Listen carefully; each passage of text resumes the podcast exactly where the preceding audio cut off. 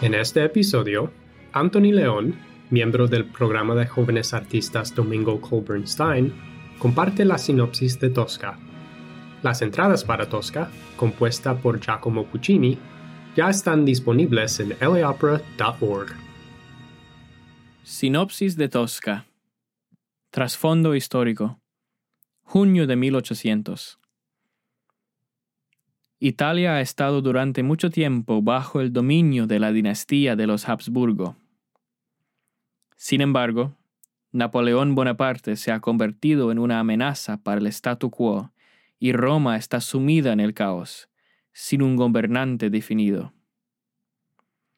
El barón Scarpia, el jefe de policía, se ha convertido en la máxima autoridad. Leal al rey y la reina de Nápoles, Scarpia busca eliminar cualquier rastro que quede de los intentos de Napoleón de establecer una república romana secular. Acto 1. La iglesia de Sant'Andrea delle Valle.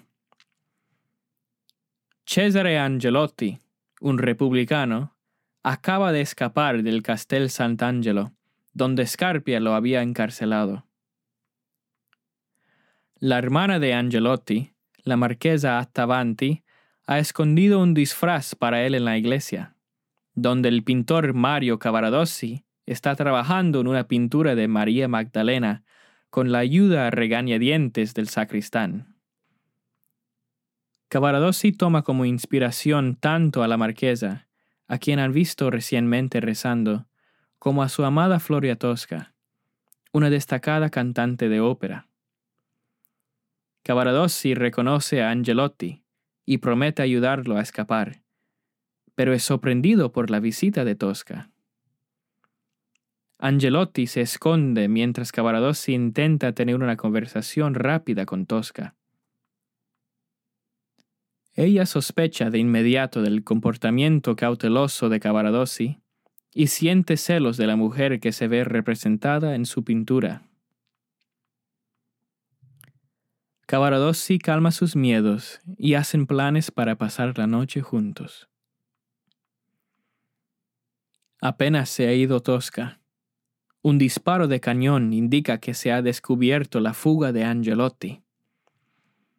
Cavaradossi y Angelotti parten inmediatamente hacia la villa de Cavaradossi. El sacristán regresa con la noticia de la derrota de Napoleón a manos de los austriacos se han hecho arreglos para un festival Te Deum inmediato y un concierto en el Palazzo Farnese con Floria Tosca. El barón Scarpia, que ha venido en busca de Angelotti, interrumpe los preparativos. Scarpia y sus espías encuentran una cesta de comida vacía y un abanico de mujer con el escudo de armas de la familia Attavanti. Cuando Tosca regresa para encontrarse con Cavaradossi, su ausencia vuelve a despertar sus celos. Scarpia se aprovecha de sus sospechas, mostrándole el abanico de la marquesa. Cuando ella se va, Scarpia ordena a su agente Spoletta que la siga. Mientras la congregación se reúne para el Te Deum, Scarpia planea eliminar a Cavaradossi y poseer a Tosca. Acto 2. Apartamento del barón Scarpia en el Palazzo Farnese. Scarpia disfruta de su plan para ejecutar a los traidores y seducir a Tosca. Cuando le llevan a Cavaradossi para interrogarlo, el pintor niega tener conocimiento de la ubicación de Angelotti. A pedido de Scarpia, Tosca llega desde las celebraciones de la victoria. Cavaradossi es llevado a continuación a una habitación contigua y torturado. Sus gritos de agonía obligan a Tosca a revelar el escondite de Angelotti, el pozo en el jardín de la villa de Cavaradossi. Las torturas cesan. Tosca y Cavaradossi se reencuentran brevemente antes de que Scarpia le ordene a Spoletta ir al escondite de Angelotti. Mientras Cavaradossi denuncia a Tosca por su traición, llega la noticia de que Napoleón en realidad triunfó sobre los austriacos en Marengo. Cavaradossi predice una victoria cada vez mayor para los republicanos, y Scarpia ordena que se lo llevan para ejecutarlo. Cuando Tosca suplica clemencia, Scarpia deja en claro su precio. Puede comprar la vida de Cavaradossi si se entrega a Scarpia. Ella accede.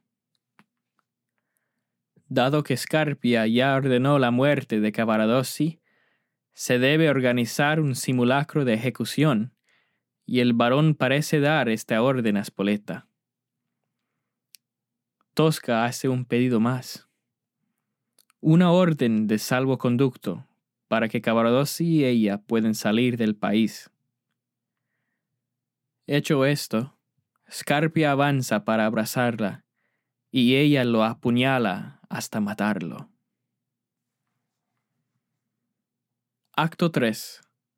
El techo del Castel Sant'Angelo. El canto de un pastorcillo y el sonido de las campanas de la iglesia señalan la llegada del amanecer. Cavaradossi es llevado al patio del castillo para prepararse para su muerte, y sus pensamientos se vuelven hacia Tosca. Trata de escribirle una última carta cuando ella aparece. Le muestra la orden de salvoconducto, explica el simulacro de ejecución y describe cómo mató a Scarpia. Tosca y Cavaradossi sueñan juntos con su futura felicidad. Mientras los soldados se reúnen para la ejecución, Tosca le indica a Cavaradossi que finja estar muerto y permanezca inmóvil hasta que pueda confirmar que es seguro irse. Después de que los soldados se van, descubre que ha sido traicionada.